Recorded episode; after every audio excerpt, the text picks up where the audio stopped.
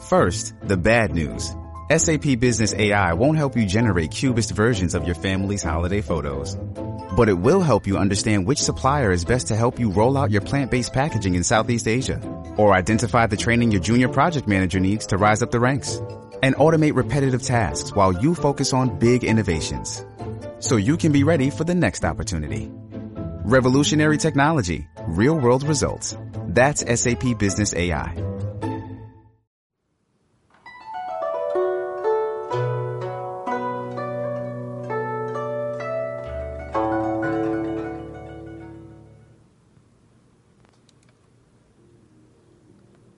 十善业：